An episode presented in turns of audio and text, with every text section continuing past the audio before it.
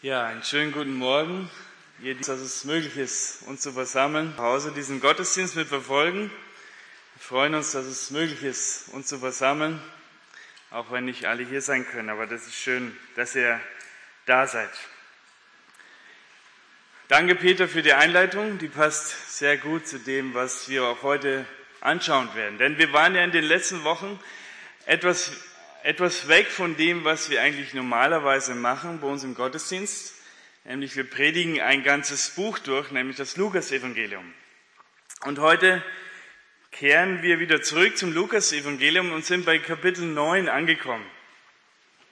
Und wir betrachten heute eigentlich nur wenige Verse.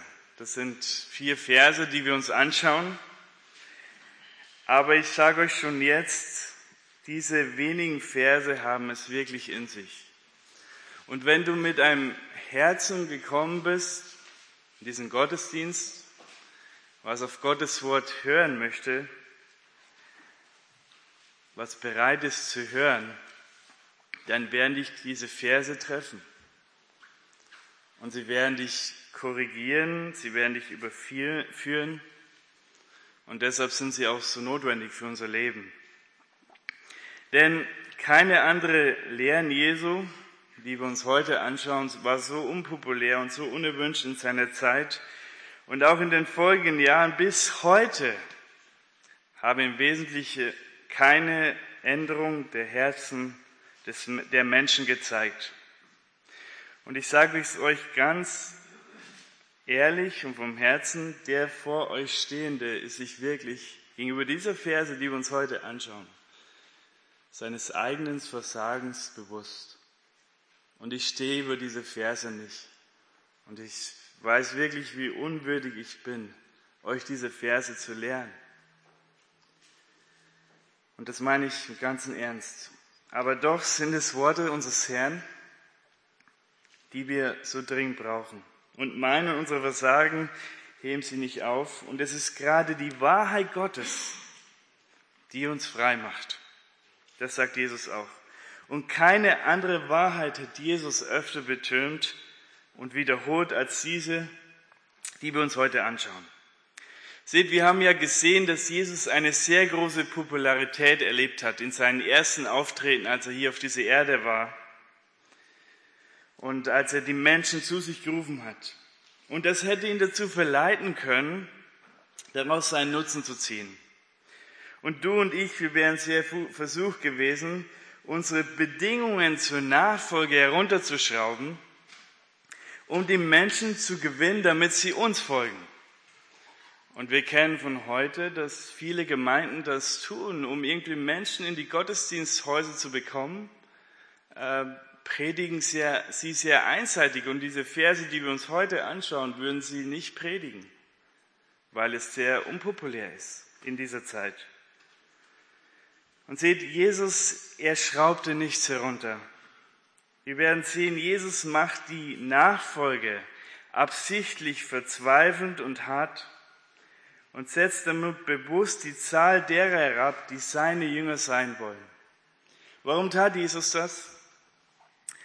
Weil bei ihm Qualität mehr bedeutet als Quantität, das heißt Menge weil er sorgfältig ausgewählte Männer und Frauen sucht, auf deren unwandelbare Hingabe er in jeder Lage zählen kann. Deshalb tat Jesus das. Und deshalb warf er keinen Köder hin, um einen Menschen zu gewinnen, damit der ihm folgt. Wir werden sehen, Jesus ist unseren Versen sehr, sehr ehrlich und sagt ganz offen, was es bedeutet, wenn man ihm folgt.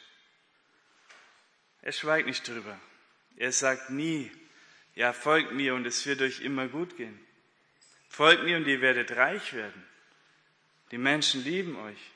Nein, er kündigt ganz offen an, Leute, die Jesus folgen, verlieren alles, aber gewinnen damit das wahre Leben aus Gott. Und daher lautet unser Thema übers Kreuz zum wahren Leben aus Gott. Übers Kreuz zum wahren Leben aus Gott. Lass uns die Verse lesen in Lukas Kapitel 9, die Verse 23 bis 26. Lukas Kapitel 9, die Verse 23 bis 26.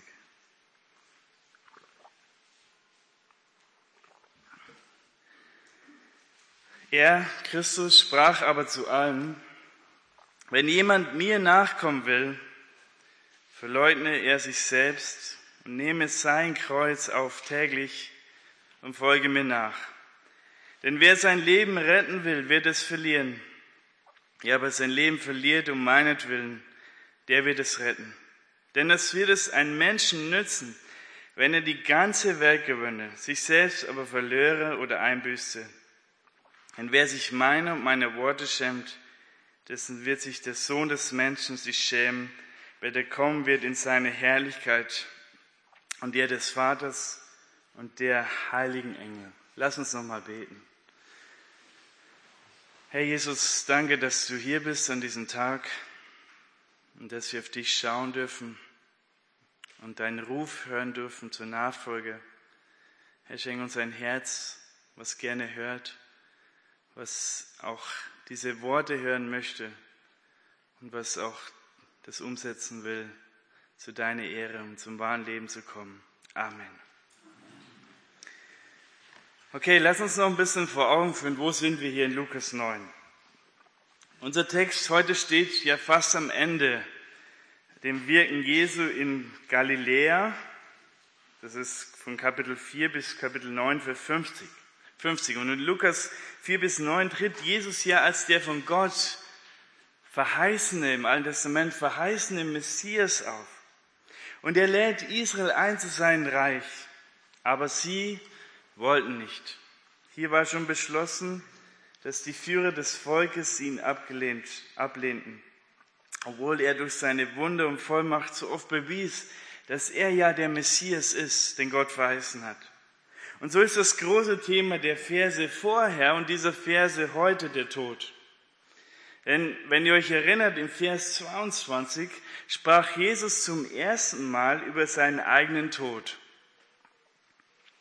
den er leben wird in Jerusalem. Aber auch zum ersten Mal über seine Auferstehung. Und auch in unseren Versen spricht Jesus über den Tod derer, die ihm nachfolgen aber auch über das wahre Leben, das sie durch die Nachfolge erhalten. Und Jesus wird in Kürze gehen müssen, aber seine Jünger werden bleiben. Und deshalb bereitet er seine Jünger auf seine Abwesenheit vor. Aber interessant, gleichzeitig kündigt er ihnen auch in Vers 26 an, dass er wiederkommen wird in großer Macht und Herrlichkeit, um zu regieren, um sein Reich aufzurichten. Und dann von anderen Stellen wissen wir, dass die Jünger auch mit ihm regieren werden. Aber zu dieser Herrlichkeit in der Zukunft, Zukunft kommen sie nur im Hier und Heute über das Kreuz. Wir sehen im Lukas-Evangelium, dass Jesus die Jünger über den Ernst der Nachfolge mehrere Male gelehrt hat. Das werden wir noch betrachten. Und hier ist das erste von insgesamt drei Mal. Aber wir werden auch noch sehen, dass die Jünger nicht wirklich verstanden, was bedeutet das für ihr Leben. Denn noch im gleichen Kapitel überlegen sie ganz natürlich aus einem Herzen, das durch, durch den Sündenfall programmiert ist, für sich selber und für das eigene Reich zu leben. Sie überlegen, wer von ihnen der Größte ist. Also das Problem kommt immer wieder hoch. Wer ist der Größte von uns? Sie haben nicht wirklich verstanden, was bedeutet es, Jesus zu folgen. Und deshalb spricht Jesus ihnen mehrere Male den, über die Nachfolge im Lukas-Evangelium. Und da wir das gleiche Herz haben wie die Jünger, bedeutet das, dass auch wir immer wieder diese Erinnerung, was es bedeutet, Jesus zu folgen, nötig haben. Denn unser Herz ist so trügerisch und wir vergessen das sehr schnell. Und wir sind sehr, sehr schnell geneigt, wieder in das alte Fahrwasser, sprich in unser altes Leben zurückzukehren und zurückzusteuern. Und du kennst das und ich kenne das. Deshalb lasst uns den Text wirklich verinnerlichen und vor Augen führen und mit in die neue Woche nehmen. Als erstes lädt Jesus ein, die Einladung Jesu zur Nachfolge. Ich lese noch mal Vers 23. Er sprach aber zu allen, wenn jemand mir nachkommen will, verleugne er sich selbst, nehme sein Kreuz auf täglich und folge mir nach. Die Unterredung in den Versen 18 bis 22, sie fand im vertrauten Jüngerkreis statt, aber die Worte in den Versen 23 bis 26 sind an alle gerichtet. Wer sind alle? Wohl sind zu diesem Gespräch noch mehrere Menschen dazugekommen. Sind vielleicht Menschen, die, die dachten und sagten, hier Verse 18 und 19, Jesus, er ist vielleicht der auferstandene Johannes der Täufer oder er ist vielleicht Elia oder er ist vielleicht einer der anderen auferstandenen Propheten des Alten Testaments. Aber die wohl nicht dachten, Jesus ist der Sohn Gottes, derjenige, der Anspruch auf das ganze Leben hat und der sie zu ganzer Hingabe aufrufen darf, ihm zu folgen. Und so wurden sie von Jesus hier eingeladen, sich zu entscheiden, für oder gegen ihn, ihn folgen oder etwas anderes im Leben folgen. Aber interessant ist, dass Jesus mit der Aussage, wenn jemand mir nachkommen will, den freien Menschen, den freien Willen des Menschen akzeptiert. Er sagt nicht zu ihnen, ihr müsst mir nachfolgen und tun, was ich euch sage, wie das beispielsweise ein Kommandant einer Armee tut. Nein. Er sagt, wenn jemand mir nachkommen will, du darfst dich entscheiden. Jesus erzwingt sich nicht auf, wie das beispielsweise das Kreuz Jesu Simon aus Kyrene von den Soldaten ihm aufgezwungen wurde. Das macht Jesus nicht. Er lädt die Menschen und uns dazu ein. Bei Jesus gibt es nur Freiwillige, die sich aus Liebe zu ihm entschieden haben, täglich, jeden Morgen ihm zu folgen. Und das ist hochinteressant für uns. Denn du darfst selber wählen, du darfst wirklich selber wählen,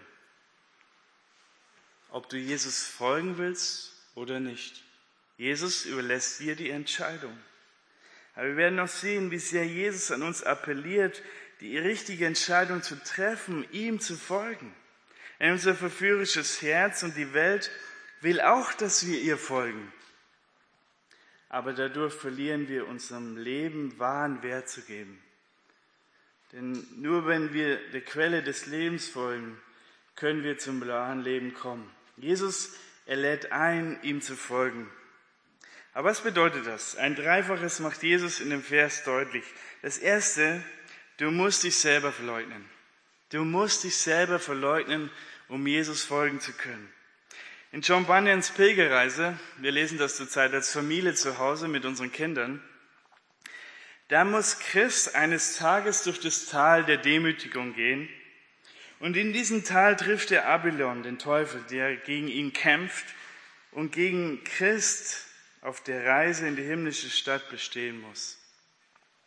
Der Teufel und seine Dämonen ist sicher ein großer Feind, gegen den wir in der Nachfolge bestehen müssen und der gegen uns kämpft. Aber der größte Feind, auf den Jesus hier eingeht und den wir täglich besiegen müssen, ist nicht der Teufel, sondern ist unser eigenes Ich. Dieses Ich ist so schwer zu verleugnen. Es ist so schwer zu verleugnen.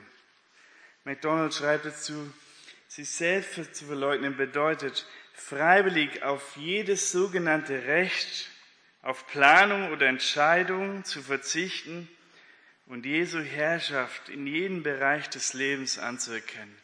In jedem Bereich des Lebens Jesus Herr, sein zu lassen. Seht, Jesus sucht nicht nach Männern und Frauen, die ihm ihren, ihre freien Abende oder das Wochenende oder die Jahre ihres Ruhestands widmen möchten. Nein, er sucht solche, die ihm den ersten Platz in ihrem täglichen Leben einräumen wollen. Und Evan Hopkins sagte, er schaut heute noch, wie er das schon immer getan hat, nicht nach den Massen, die sich treiben lassen, sondern nach einzelnen Männern und Frauen, deren nicht sterbende Hingabe daher rührt, dass sie erkannt haben, dass er solche braucht, die bereit sind, den Weg der Selbstverleugnung zu gehen, den er ihnen voranging. Nicht wie ganz natürlich mein Wille geschehe wie im Himmel so auf Erden, sondern Gott, dein Wille geschehe wie im Himmel auf, auf, und so auf Erden. Und das war auch das Motto Jesu. Erinnert ihr euch im Garten Gethsemane, was er gebetet hat? In Lukas 22, Vers 42 können wir mal zusammenschauen. Lukas 22, Vers 42, als Jesus kurz vor seinem schrecklichen Weg ans Kreuz und seinen Ring mit dem Vater und er sagte in Lukas 22, 42, sprach Jesus zu seinem Vater, Vater, wenn du willst, nimm diesen Kelch von mir weg, doch nicht mein Wille, sondern der deine geschehe. Nicht mein Wille, sondern der deine geschehe, Vater. Und seht, genau das brachte Jesus buchstäblich das Kreuz. Denn Wille des Vaters war es, dass er für alle Menschen dieser Welt ans Kreuz geht, für ihre Schuld. Und genau das wird ein Nachfolger Jesu das Kreuz bringen, wenn er sich bereit erklärt, Jesus zu folgen. Und dieses Kreuz muss er tragen. Und das ist das Zweite, was es bedeutet, Jesus zu folgen. Du musst täglich dein Kreuz tragen. Du musst täglich dein Kreuz tragen. Was bedeutet das?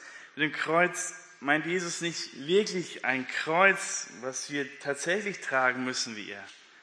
Der Amerikaner Arthur Blessed, habe ich gelesen, er brachte mal diese sportliche Leistung, als er von 1969 bis 1998 ein 3,70 Meter langes Holzkreuz rund um die Erde trug.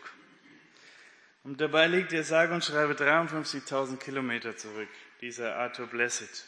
Und wäre Arthur Blessed in dieser Zeit äh, in seiner außergewöhnlichen Reise mit dem Kreuz an Hühnfeld vorbeigekommen, wäre wohl der erste Mensch gewesen, den ich wirklich gesehen hätte mit einem Kreuz, der das Kreuz tatsächlich getragen hat. Aber so meint es Jesus hier nicht, diese Aufforderung, sondern Jesus benutzt hier ein Stilmittel, um etwas deutlich zu machen. Wir benutzen ja heute auch noch solche Stilmittel, um etwas auszudrücken. Zum Beispiel sagen wir in so einem, im täglichen Gespräch, äh, er ist aus der Haut gefahren. Er ist aus der Haut gefahren. Und jeder weiß, das ist jetzt nicht wörtlich zu verstehen, was auch schwer möglich ist, aus der Haut zu fahren, sondern es ist eine Metapher, die besagt, jemand hat sich jetzt ganz schwer aufgeregt über irgendetwas, weil er aus der Haut gefahren ist. Es ist eine bildhafte Sprache, die uns erlaubt, buchstäbliche, buchstäbliche Wahrheiten vielseitig und auch schildernd, schildernd auszudrücken. Und seht, genauso tut Jesus hier das mit dem Ausdruck. Er muss das Kreuz tragen. Es hat eine bildliche Bedeutung. Und die damaligen Zuhörer wussten genau, was das bedeutet, wie wenn wir sagen, er ist aus der Haut gefahren. Aber wir wissen heute nicht wirklich, was bedeutet es, das Kreuz zu tragen. Kennen zwar die Redensart, sein Kreuz tragen, aber was hat es damals bedeutet, wenn Jesus die Menschen sagt, ihr müsst euer Kreuz tragen?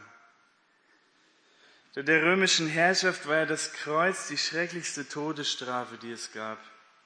Verbrecher, die gekreuzigt werden sollten, mussten selber den oberen Querbalken des Kreuzes ähm, zu der Hinrichtungsstätte tragen. Und wir wissen, dass Jesus dazu nicht mehr in der Lage war. Und dieses Tragen des Kreuzes galt damals als schweigendes Einverständnis des Verbrechers, dass das Todesurteil zurechtgefällt worden war. Und es galt als öffentliches Bekenntnis zur römischen Rechtsprechung. Wenn also Jesus seinen Jüngern einschärft, ihr Kreuz auf sich zu nehmen und ihm zu folgen, so meint er damit ein öffentliches Bekenntnis der Jünger zu ihm und eine Nachfolge bis hin zum Tod, wenn es nötig war. Und wenn wir freiwillig die unangenehmen Lebensverhältnisse als Werkzeug zum Sterben des Ichs, des eigensüchtigen Wesens annehmen, dann tragen wir unser eigenes Kreuz. Aber was kann das praktisch bedeuten? Ich zitiere William MacDonald erneut. Er macht es praktisch, deshalb lese ich seine Bücher so gern. Er sagt, sein Kreuz aufnehmen heißt, freiwillig das Leben zu führen, das Jesus selber führte. Und dazu kann gehören der Widerstand derer, die man liebt, der eigenen Familie. Und wir haben Geschwister unter uns, die erleben das, den Widerstand der eigenen Familie. Kann auch bedeuten, dazu kann gehören die Verachtung der Welt. Das Verlassen von Familie, Haus, Land und der Bequemlichkeiten des Lebens. Und in Lukas 9, 57 bis 62 wird Jesus darüber noch reden. Vollständige Abhängigkeit von Gott kann das bedeuten. Also keine Sicherheiten mehr. Auch keine Sicherheiten mehr auf dem Bankkonto. Gar nichts mehr. Das kann es bedeuten, das Kreuz zu tragen. Gehorsam gegenüber der Führung des Heiligen Geistes. Verkündigung einer unbeliebten Botschaft. Ein Weg der Einsamkeit und des Alleinseins. Auch organisierte Angriffe von religiösen Autoritäten Leiden um der Gerechtigkeit willen, böse Nachrede und Schmach, das Leben für andere hinzugeben, gegenüber dem Ich und der Welt gestorben sein. So führt William MacDonald auf, was es, was dazu gehören kann, sein Kreuz zu tragen. Und als Jesus ihnen zum ersten Mal im Vers 22 sagte, was für ein Ende ihnen in Jerusalem erwarten würde, sagt ihnen auch mit diesen Versen auch, mein Kreuz zeigt euch, wohin ich euch führe. Als die ausgestoßenen, verfluchten, zum Tode verurteilten geht ihr hinter mir her, denen gleich, die ihr Kreuz zum Hinrichtungsplatz tragen. Für solche ist die Welt vergangen, das Leben abgeschlossen, was sie noch vor sich haben, ist nur Schmach, Schmerzen und Tod. Und genau das war es, was die Jünger später erlebt haben. Genau das war es, was es bedeutete, Jesus zu folgen. Und das ist auch, was viele Christen uns in der Kirchengeschichte vorgelebt haben. Aber genau dieses Leben machte sie so fruchtbar, so reich. Oswald Sanders sagte, der große Tag der Gemeinde der ersten Christen war, als ihre Glieder den Löwen vorgeworfen wurden, nicht als diese Schauspielkarten kauften und sich in die Logen setzten. Und Vance Hafner sagte, solange die Gemeinde Jesu Namen trug, kam sie voran. Aber als sie anfangen, Medaillen zu tragen, erlahmte sie. Seht, die Rettung von unserer Schuld für uns ist allein durch Gnade völlig umsonst uns zugerechnet, für alle, die Christus angenommen haben. Aber Jesus zu folgen kostet uns alles. Und das ist hart zu hören in dieser Zeit, in der wir leben und in der der Wohlstand regiert. Aber er ist dazu bereit, sein Leben hinzugeben für Jesus. Freiwillig alles zu lassen. Bereit sein, für Jesus zu sterben.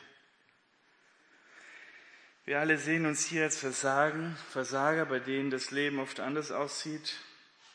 Wir alle wissen, dass wir dem Kreuz einfach dadurch entgehen können, wenn wir uns dieser Welt und ihren Wegen anpassen. Dann können wir einfach dem Kreuz entgehen, wenn wir uns einfach nur anpassen dieser Welt. Und deshalb haben wir oft genug getan, du und ich. Aber wie kommen wir dahin, dass wir Jesus folgen? Wie schaffen wir es, uns selber zu verleugnen? uns nicht auszurichten nach dem Menschen dieser Welt, sondern nach Jesus und unser Leben für ihn zu lassen. Wir werden das gleich noch sehen in den Begründungen, die Jesus uns gibt, wie er uns ermutigt dazu. Aber vorher noch die dritte Bedingung zur Nachfolge, die Jesus im Vers 23 deutlich macht, wo er nochmal aufruft, du musst folgen, du musst Jesus folgen. Er sagt im Vers 23 und folge mir nach, ist keine Wiederholung äh, der Einladung Jesu am Anfang, wenn jemand mir nachkommen will, sondern ist eine Folge dessen, dass ein Jünger sich selbst verleugnet und sein Kreuz täglich auf sich nimmt. Jesus entschieden in seine Fußstapfen zu folgen, bedeutet Jünger zu sein. Das ist sein Wille für uns. Und wir können uns dazu täglich entscheiden, folgen wir ihm oder folgen wir uns selber oder folgen wir dieser Welt? Und von Natur aus folgen wir uns selber. Wir trainieren das schon sehr früh in unserem Leben. Wir haben das in uns, dass wir uns selber folgen. Unser Sohn Nathan ist ja vor kurzem zwei geworden und er kann sich jetzt schon sehr gut mitteilen. Er redet schon sehr viel und man versteht, was er meint. Und ein Ausdruck, den er öfters sagt, wenn wir so unterwegs sind, ist Mama, Papa, hier lang. Mama, Papa, hier lang. Immer wieder sagt er hier lang, wenn wir so unterwegs sind. Es ist interessant, oder? Dieser kleine Mensch, zwei Jahre alt, macht auch immer in seine Windeln und sagt Mama und Papa hier lang, will entscheiden, wo es lang geht. Er ist durch die Erbsünde so programmiert, dass er bestimmen möchte, wo es lang geht. Und so muss er lernen, nein, nicht er bestimmt, sondern Mama und Papa sagen, wo es lang geht. Und er muss folgen. Das muss er lernen. Das ist so wichtig zu lernen. Aber nicht nur er muss es lernen, sondern auch Mama und Papa müssen lernen, wo das Jesus bestimmt, wo es lang geht. Und es gilt, ihm täglich zu folgen dort zu gehen, wo Jesus uns hinruft. Jesus sagt, hier lang. Folgst du ihm? Jesus kennt unsere Widerspenstigkeit, wenn wir hören, ein anderer sagt uns, wo es lang geht. Das mögen wir überhaupt nicht. Und deshalb hilft er uns, indem er uns zwei Begründungen aufzeigt im Folgenden, warum das Ganze uns alles kosten wird, aber absolut Sinn macht. Die erste Begründung finden wir in Versen 24 und 26. Sie heißt, denn nur so kann man das wahre Leben finden. Nur so kann man das wahre Leben finden. Ich lese mal Verse 24 bis 26. Denn wer sein Leben retten will, wird es verlieren. Wer aber sein Leben verliert um meinetwillen, der wird es retten. Denn es wird es einem Menschen nützen, wenn er die ganze Welt gewönne, sich selbst aber verlöre oder einbüßte nur bis Vers 25. In dieser ersten Begründung geht es um unser gegenwärtiges Leben, bei der nächsten, bei der zweiten um unser zukünftiges. Seht, unsere natürliche Neigung geht dahin, unser Leben durch eine selbstsüchtige, eine selbstzufriedene, routinemäßige und belanglose Existenz zu füllen. Das ist unsere natürliche Neigung. Und wir mögen unsere Vorlieben und Begierden durch Schwelgen in Komfort und Luxus und Bequemlichkeit frönen, indem wir nur für die Gegenwart leben und meinen damit, jetzt haben wir das wahre Leben gefunden. Doch Jesus offenbart uns hier, dass wir dann eine Lügenideologie auf den Leim gegangen sind. Wir sind ein Betrüger auf den Leim gegangen, wenn wir so unser Leben führen. Wir werden erkennen müssen, dass wir betrogen worden sind, wenn wir so unser Leben retten wollen. Und es bleibt eine Tatsache, die unser Denken erschüttert, dass wir dann unser Leben verlieren werden.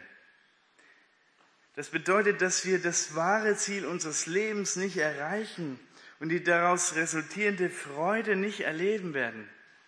Es bedeutet, wir finden das wahre Leben nicht, was Gott uns schenken möchte. Aber in dem Maß, in dem sich der Mensch Christus ausliefert und darüber das andere natürliche Leben vergisst und verliert, wird er das wahre Leben gewinnen.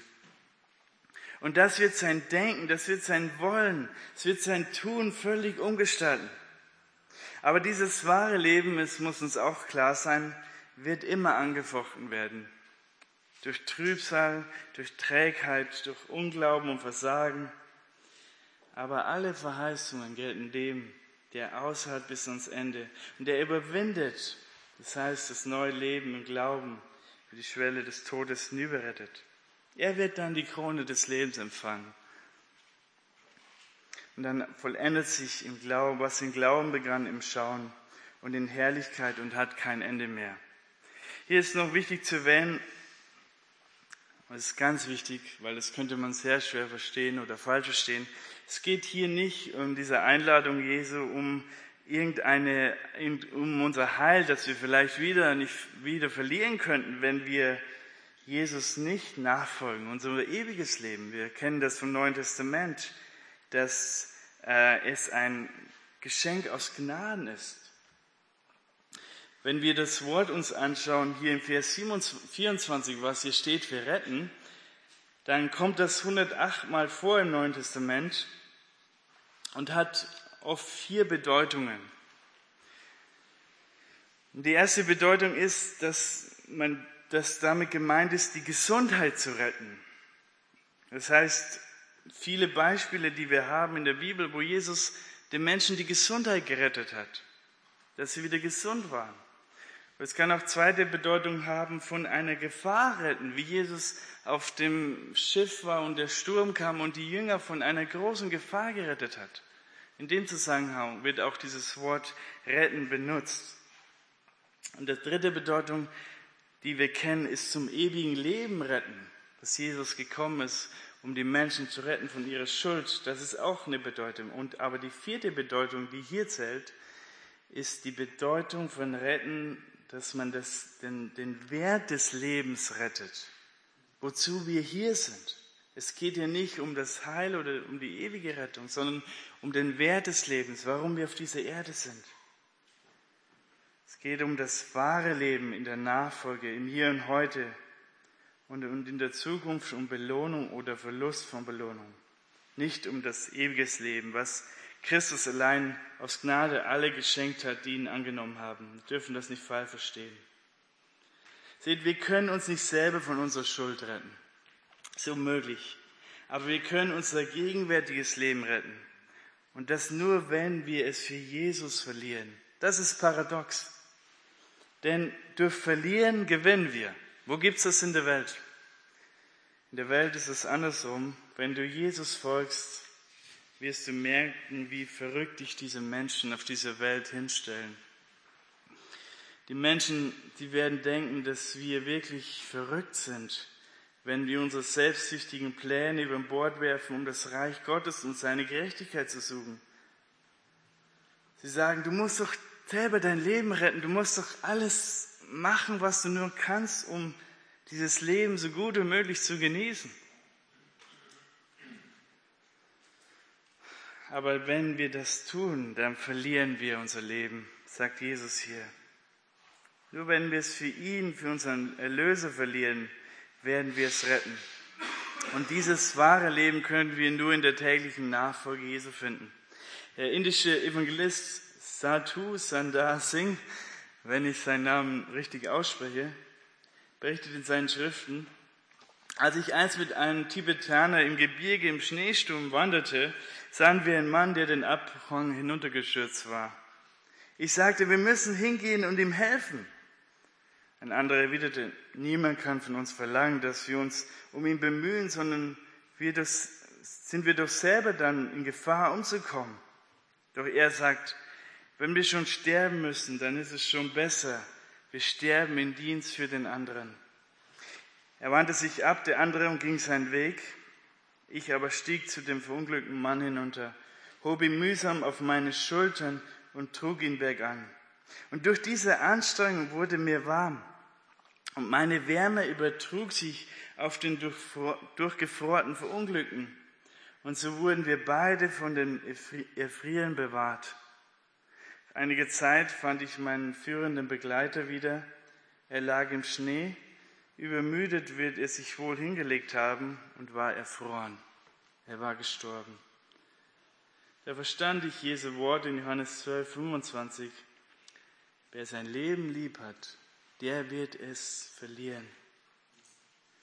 Seht, die Wahrheit Gottes ist es, die uns frei macht, unser Leben zu vergeuden, unser Leben zu verlieren.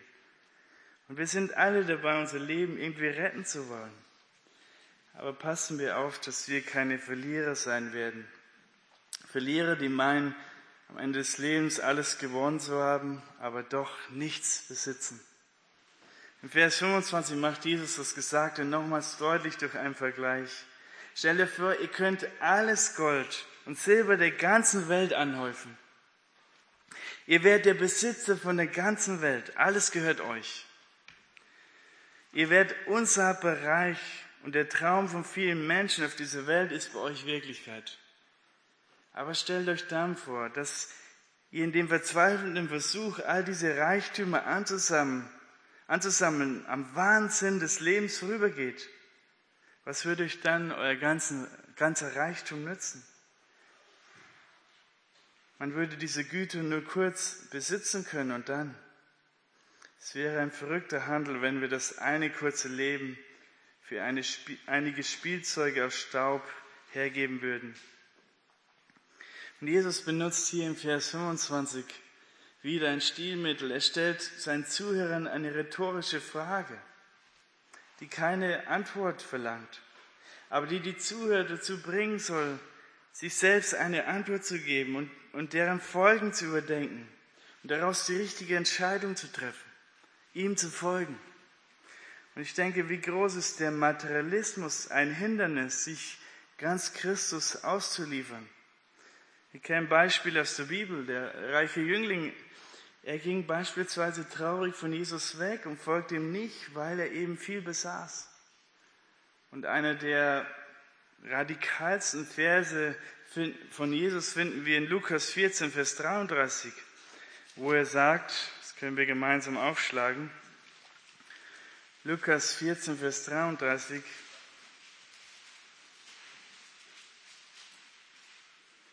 Das trifft uns sehr, weil wir viel haben. Jesus sagt ihr, sagt hier, so kann keiner von euch, der nicht allem entsagt, was er hat, mein Jünger sein. Keiner kann Jünger Jesu sein, der sich nicht allem entsagt hat. Also die erste Begründung, warum es absolut Sinn macht, Jesus zu folgen, nur so können wir zum wahren Leben kommen. Nur so können wir unser Leben retten. Und die zweite Begründung noch, die uns dahin motiviert, Jesus zu folgen, ist, denn nur so kann man Anerkennung bei der Wiederkunft Jesu erlangen. Nur so kann man Anerkennung bei der Wiederkunft Jesu erlangen. Lesen wir mal Vers 26.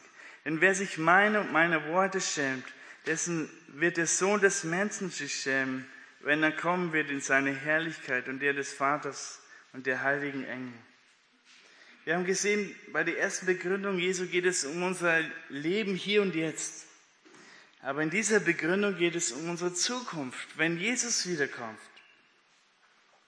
Und wir haben schon erwähnt, dass hier die erste Ankündigung ist, nach dem, dass Jesus sterben wird am Kreuz, dass er wieder auferstehen wird, erwähnt hier Lukas zum ersten Mal, dass Jesus wiederkommen wird in seiner Herrlichkeit, um sein Reich hier als König aufzurichten. Und beachten wir, wie Jesus hier in Lukas zum ersten Mal, um, um sich und seine Nachfolge in ihrer gegenwärtigen Schande zu unterstützen, in prächtiger Weise von den Leuchten seines zweiten Kommens, Kommens spricht. Er wird in seiner eigenen Herrlichkeit kommen. Aber nicht nur in seiner Herrlichkeit, sondern auch der Vater im Himmel und Eng die Engel werden an diesem Tag seine Herrlichkeit groß machen. Und hier wissen wir, dass es um die Shechina, die Herrlichkeit Gottes im Alten Testament geht, die an diesem Tag aufleuchten wird. Und dann wird das Gesamtwerk des Herrn begonnen in seiner Menschwerdung, seinem Leiden und seiner Erhöhung, in seiner Wiederkunft, seine Krönung finden. Jesus, er spricht hier nicht von der Entrückung der Gemeinde, sondern er spricht von seinem zweiten Kommen. Er wird dort als König und Richter, als der Löwe Judas kommen, um sein Reich mit Israel aufzurichten. Und er wird dann über die ganze Welt für tausend Jahre herrschen. Und er wird die belohnen, die aus Liebe zu ihm ihr Leben hingegeben haben.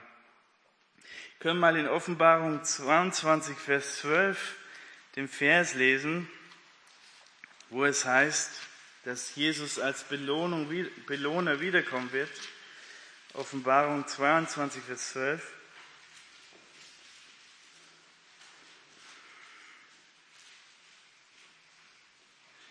Hier heißt es, wo Jesus über sich spricht, siehe, ich komme bald, um mein Lohn mit mir, um meinen jeden zu vergelten, wie seine Werke sind.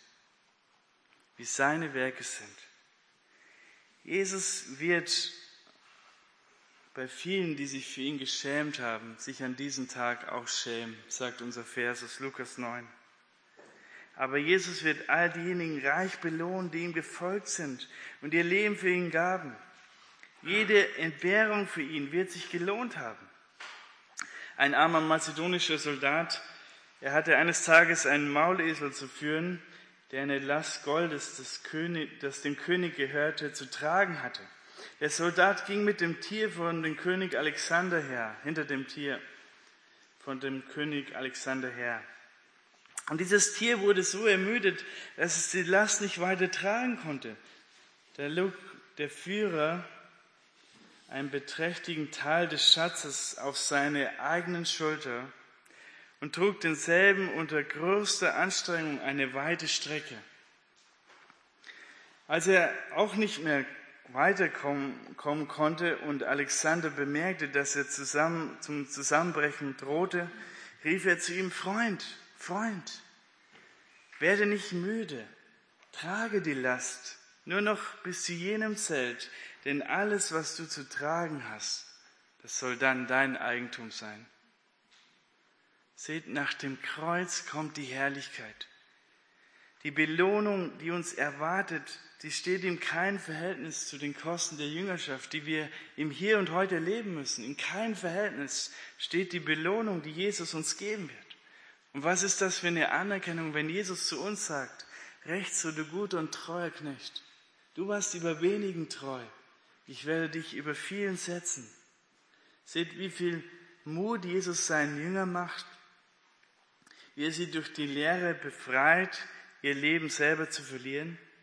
Oswald Sanders sagte, ist der Jünger von der Majestät und der Herrlichkeit des Christus, dem er nachfolgt, von der Sache, der er sich hingab, überzeugt, so wird er für jedes Opfer bereit sein, wenn wir überzeugt sind von der Majestät und Herrlichkeit Christus. Und das beinhaltet auch, dass wir uns nicht geschämt haben für Jesus. Und die Nachfolge bringt viele Versuchungen mit, dass wir uns schämen für Jesus. Aber Jesus will, dass wir ihn in Freimut bekennen, egal welche Folgen das hat für uns. Der Herr kannte die Möglichkeit des Schämens und er warnt uns davor. Und wer hat sich von uns, wie Petrus später, nicht schon mal dessen schuldig gemacht? Wer ist von uns nicht schon einmal in die Falle der Menschenfurcht getreten? Hat Menschen mehr gefürchtet als Christus und sich geschämt für Jesus, ihn nicht bekannt? Und klar ist, je weniger wir Jesus folgen, je weniger wir in Gemeinschaft mit ihm leben, je mehr werden wir für uns selber leben und desto mehr werden wir uns auch schämen für Christus und ihn nicht bekennen. Aber lieben, das ist nicht unsere Bestimmung. Der Herr Jesus soll durch die Sein verherrlicht werden, wenn er wiederkommt. Und das Reich, auf das die Jünger hoffen, wird kommen. Doch ihm wird eine Zeit des großen Leidens vorausgehen. Und ein Geschmack von dieser zukünftigen Herrlichkeit mit Jesus als verherrlichen König bekommen in der nächsten Geschichte die drei Jünger Petrus, Johannes und Jakobus, als sie mit Jesus auf dem Berg der Verklärung waren, was wir uns nächstes Mal ansehen werden. Herr Jesus, er wird kommen als König und in Herrlichkeit seines Vaters und der Engel in der Zukunft.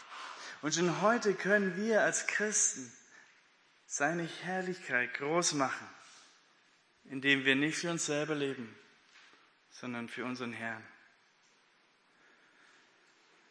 Übers Kreuz zum wahren Leben aus Gott, das war unser Thema heute. Übers Kreuz zum wahren Leben aus Gott. Sind am Ende angekommen. Für die Jünger war diese Botschaft eine sehr große Ermutigung, denn sie haben ja ihr altes Leben zurückgelassen, sind Jesus gefolgt. Aber für uns heute ist die Entscheidung da, wen wollen wir folgen? Und vielleicht denkst du jetzt in deinem Herzen, ja, ich möchte es ja. Ich will ja wirklich Jesus folgen und ich möchte mein Kreuz täglich auf mich nehmen. Und ich möchte mein altes Leben in den Tod geben. Ich habe es schon öfter versucht, mich selbst zu verleugnen.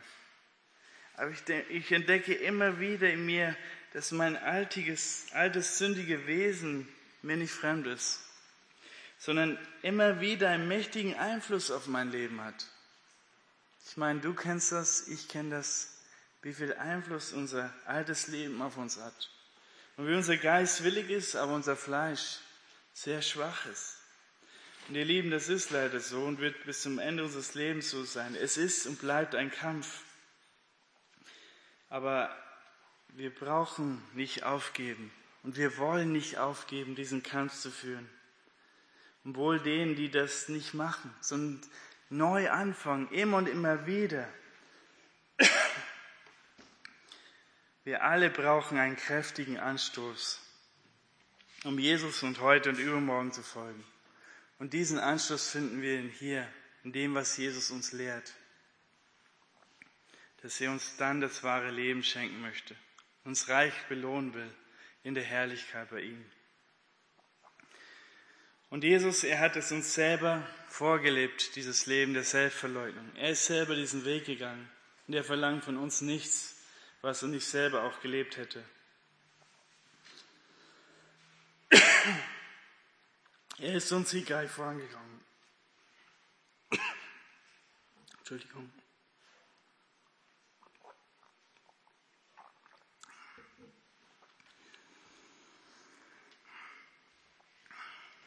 Und auf ihn gilt es zu schauen. Und deshalb fassen wir neuen Mut und geben wir nicht auf. Lass uns zusammen beten.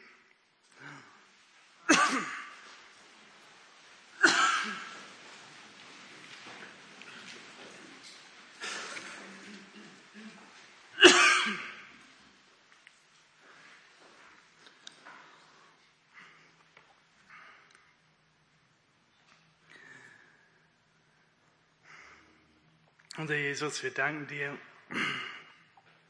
dass du unser Herzen kennst und dass du uns trotzdem liebst,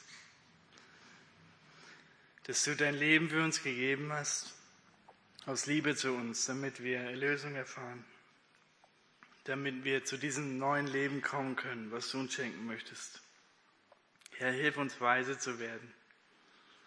Hilf uns, unser Leben zu überdenken Hilf uns, uns korrigieren zu lassen von dir und deiner Wahrheit. Und führe uns zu diesem wahren Leben, Herr, dass wir dir folgen wollen. Herr, schenk, dass es, dass es uns diese Worte wieder neuen Mut geben, nicht uns entmutigen, weil wir sowieso Versager sind, sondern dass sie uns Mut geben, uns wieder ganz dir auszuliefern und entschieden zu sein, dir zu folgen. Herr, hilf uns, du kennst diesen Kampf in dieser westlichen Welt, wo es uns so gut geht. Herr, schenk uns Gnade dazu, diesen Kampf zu führen. Und preisen und loben dich, dass du der treue Gott bist, selbst wenn wir untreu sind. Amen.